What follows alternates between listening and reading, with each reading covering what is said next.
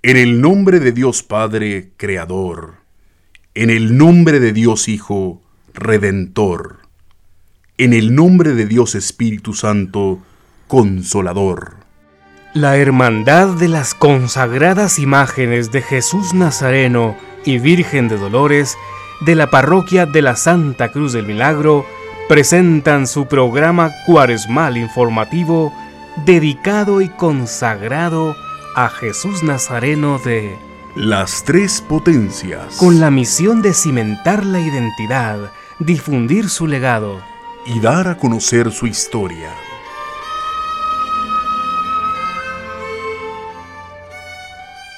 Crónica de un retorno, Julio Vinicio Paz Álvarez. Para poner en contexto,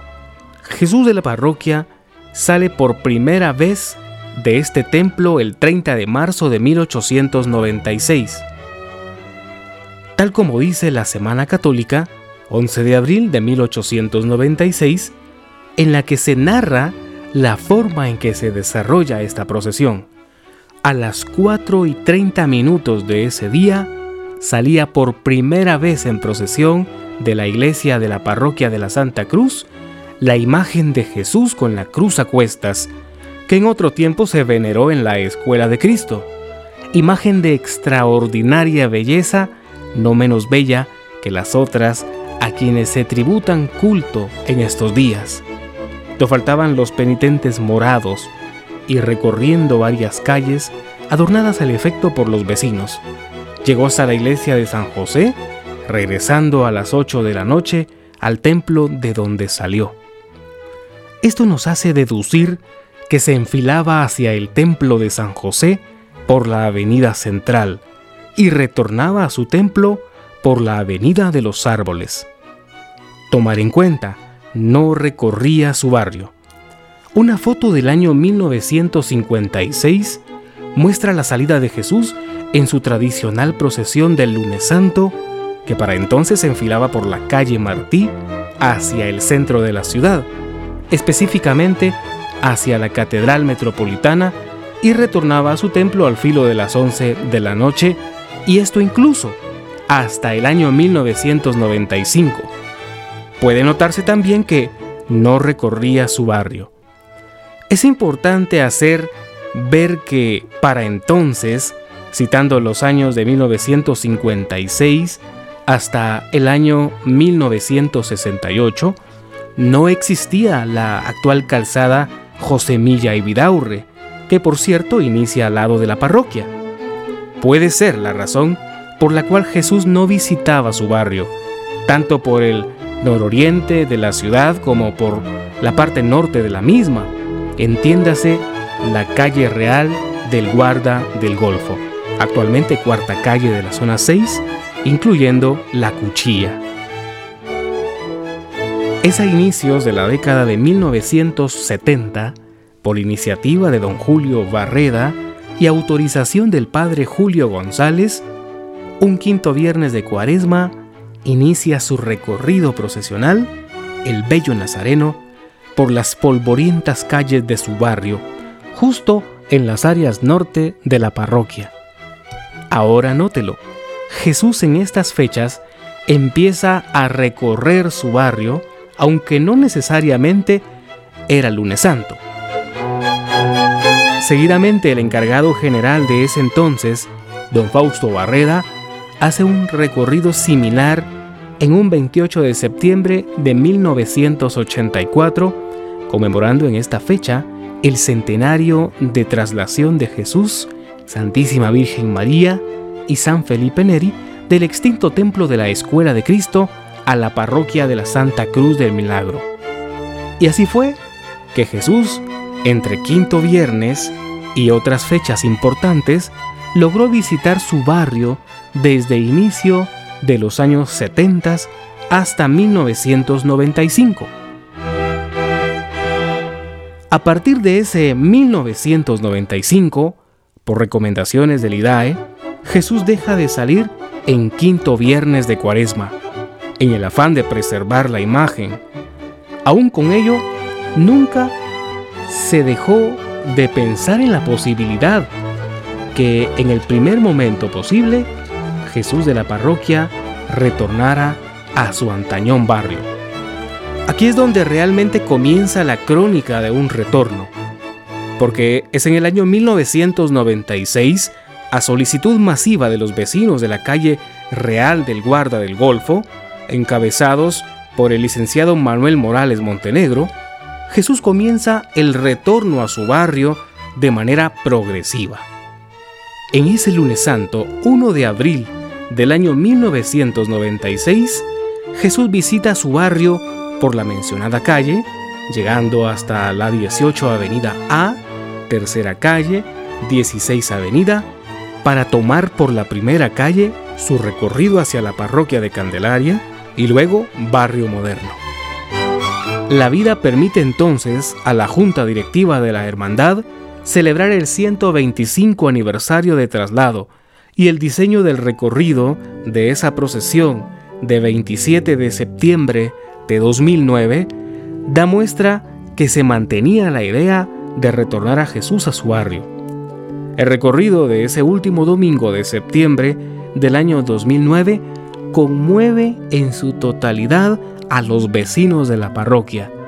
porque Jesús visita su barrio, incluyendo antiguos callejones y llegando hasta la décima calle y 18 avenida de la zona 6. El retorno a su templo fue de manera esplendorosa. Avenida Mendía con sus bellos árboles, calle de Matamoros, Avenida de los Árboles por primera vez de día, primera calle, 16 Avenida, tercera calle, 19 Avenida A, calle Real del Guarda del Golfo, entrando al templo hacia las 22 horas. Todos los vecinos en las calles de su barrio se volcaron y dieron muestra de un especial afecto a su ilustre y distinguido vecino, al adornar de manera apropiada calles, puertas y balcones. El fin de esta crónica se da en el Palacio Arzobispal cuando el presbítero Edwin Muñoz Fajardo y una delegación de la directiva de la Hermandad solicita a Monseñor Óscar Julio Vian, arzobispo primado de la Arquidiócesis de Santiago de Guatemala, de recordada memoria, la debida autorización para que Jesús Nazareno de las Tres Potencias vuelva a recorrer las calles de su barrio en un quinto viernes de cuaresma. Esto se da hacia el 4 de abril del año 2014. Jesús vuelve a su barrio. Esta visita se torna como al principio de la década de los 70 en una procesión penitencial, ya que en el recorrido de esta se fue reforzando y meditando el ejercicio del Santo Via Crucis, casi un lunes santo de Jesús de la parroquia, solo que en quinto viernes y en su barrio. Esta procesión se realiza durante tres años consecutivos, luego que en el 2016 Jesús fuera restaurado y en el 2017 consagrado. Nuevamente una recomendación del IDAE es procesionar a Jesús una vez al año. Queda entonces la tarea de los actuales directivos de mantenerse al tanto del momento preciso en el que se crea conveniente que Jesús Nazareno de las Tres Potencias vuelva a recorrer varios puntos de su barrio en un futuro, pero ya esperado, quinto viernes de Cuaresma.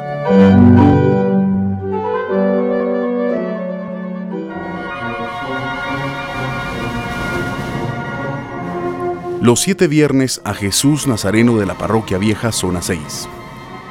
Entre las tradiciones populares poco estudiadas en Guatemala, durante la cuaresma, pero que enriquecen este acervo, se encuentra la visita a las capillas de pasión y el rezo del Via Crucis en las naves de los templos. Este recorrido inicia en las periferias del centro histórico, ya sea la Basílica de Santo Domingo, la Iglesia del Calvario, la Capilla del Señor de las Misericordias, la Recolección o la Parroquia de la Santa Cruz, la Parroquia Vieja, en donde desde el 28 de septiembre de 1884 se venera una antiquísima imagen de Jesús con la cruz a cuestas, procedente del extinto templo de la Escuela de Cristo. ataviado con atributos iconográficos acordes al estilo sevillano, consistentes en tres flamas de fuego o rayo de luz que emergen de su cabeza, denominados tres potencias, que significan a Dios Padre Creador, Dios Hijo Redentor y Dios Espíritu Santo Consolador, misterio trino por el cual se le conoce desde la segunda mitad del siglo XX como Jesús de las Tres Potencias. Antiguamente, entre las obligaciones de los hermanos al integrarse a la hermandad canónica, se estipulaba la participación en las actividades destinadas al culto y veneración de la Santa Imagen, a la cual se le dedica el ejercicio piadoso, titulado de Los siete viernes a Jesús Nazareno de la parroquia de la Santa Cruz. Acto penitencial cuaresmal con acto de contrición, siete meditaciones, siete ejaculatorias, ruego diario a Jesús Nazareno, oración y petición para cada día, cuyas fórmulas quedaron contenidas en un septenario impreso en 1927. A la fecha, los siete viernes de Jesús Nazareno de la parroquia son una tradición para muchas familias. Esta cuaresma, la consagrada imagen de Jesús Nazareno de las tres potencias te invita a arrodillarte y meditar cada viernes frente a Él.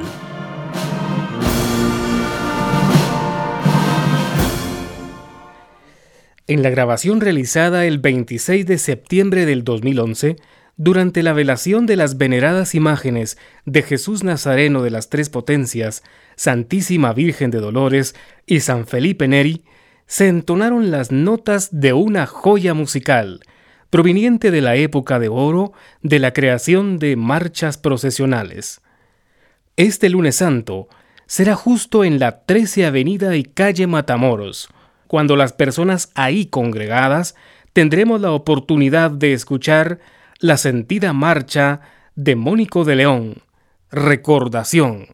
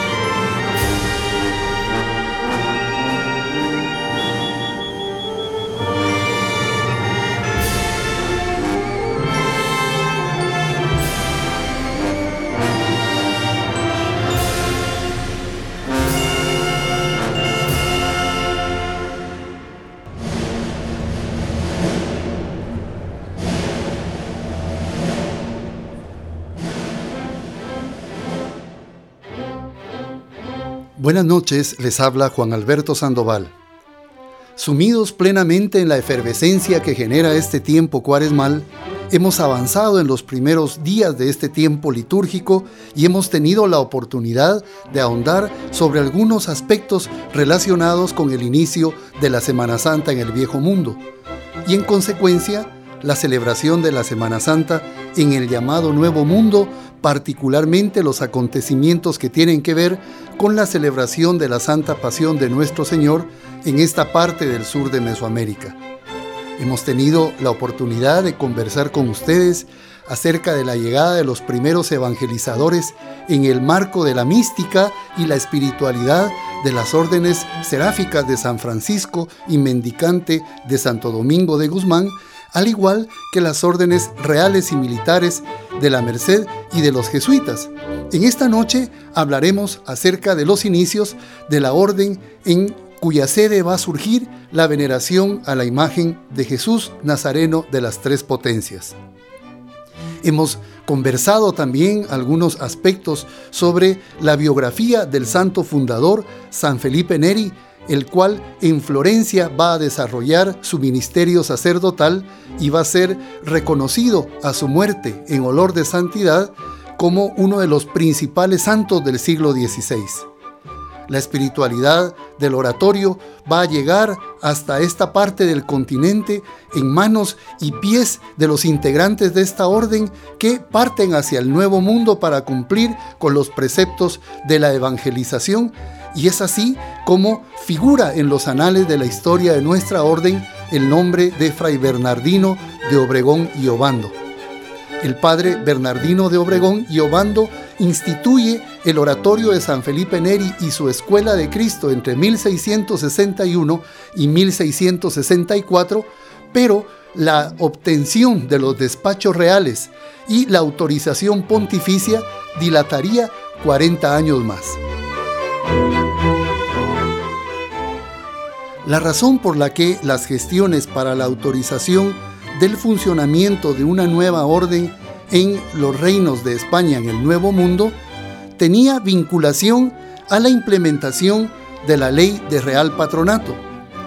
una norma jurídica que tenía preeminencia sobre las instrucciones locales de funcionamiento en las distintas diócesis siendo las autoridades nombradas por el rey las que tenían las principales representaciones, incluso las mercedes que eran concedidas a la iglesia para otorgar el funcionamiento de una nueva orden en los territorios españoles a ultramar. El regio patronato consistía en que los religiosos que tenían la intención de fundar casa en el Nuevo Mundo debían solicitar la autorización del funcionamiento de la orden ante la Santa Sede, la cual, después de conceder y aprobar el funcionamiento de esta nueva religión en el Nuevo Mundo, debía enviar la bula que se emitiría desde el mismo solio pontificio hasta la Casa de Indias para que desde ahí, en esta entidad jurídica que administraba los intereses del rey en el Nuevo Mundo sancionara los documentos que recibía para que posteriormente fueran trasladados hasta la sede diocesana y que fueran conocidos por la autoridad civil local.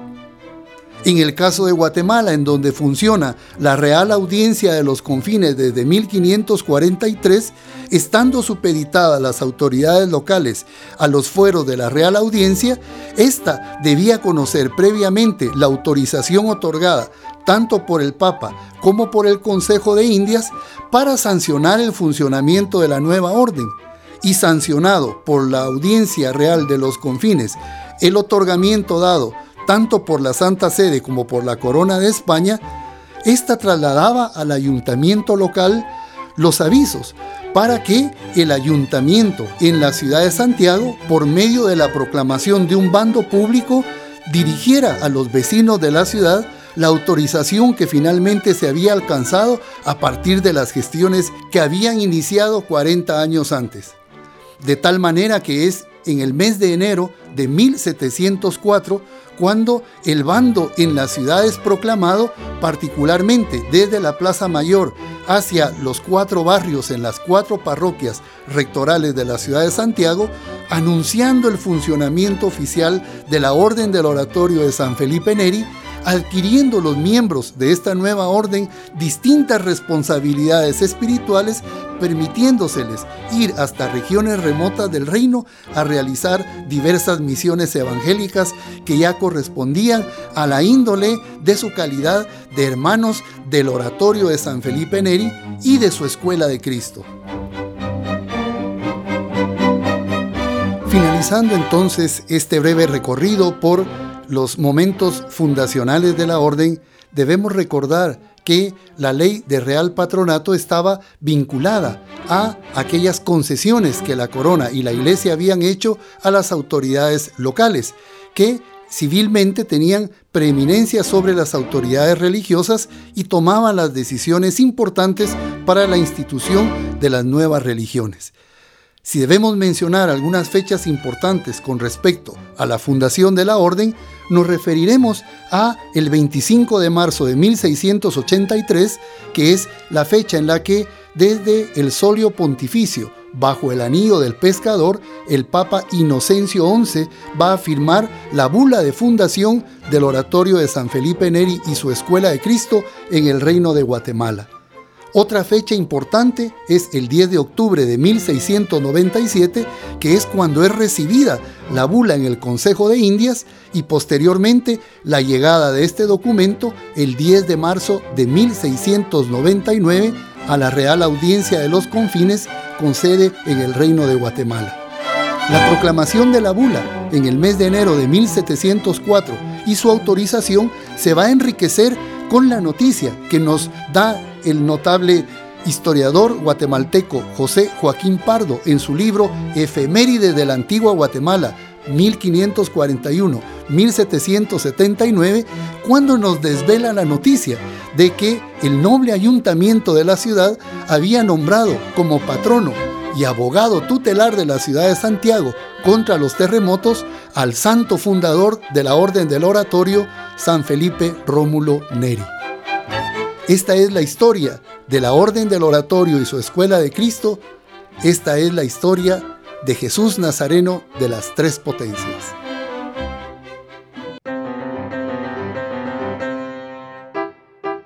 Esta cuaresma, las consagradas imágenes de Jesús Nazareno de las Tres Potencias y Santísima Virgen de Dolores estrenarán sus nuevos camarines, los cuales, con el esfuerzo de familias muy devotas y cercanas a la parroquia, son una realidad para nuestro templo.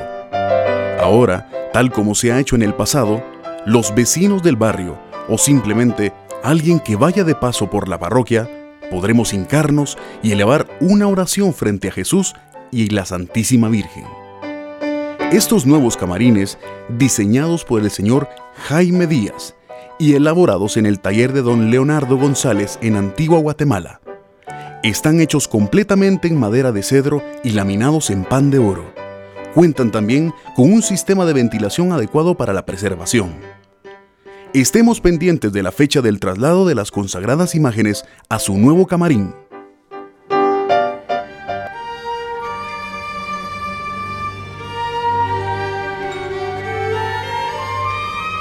La Hermandad de Jesús Nazareno y Santísima Virgen de Dolores de la parroquia de la Santa Cruz del Milagro presentó el programa cuaresmal. Las tres potencias. La identidad. El legado. La historia.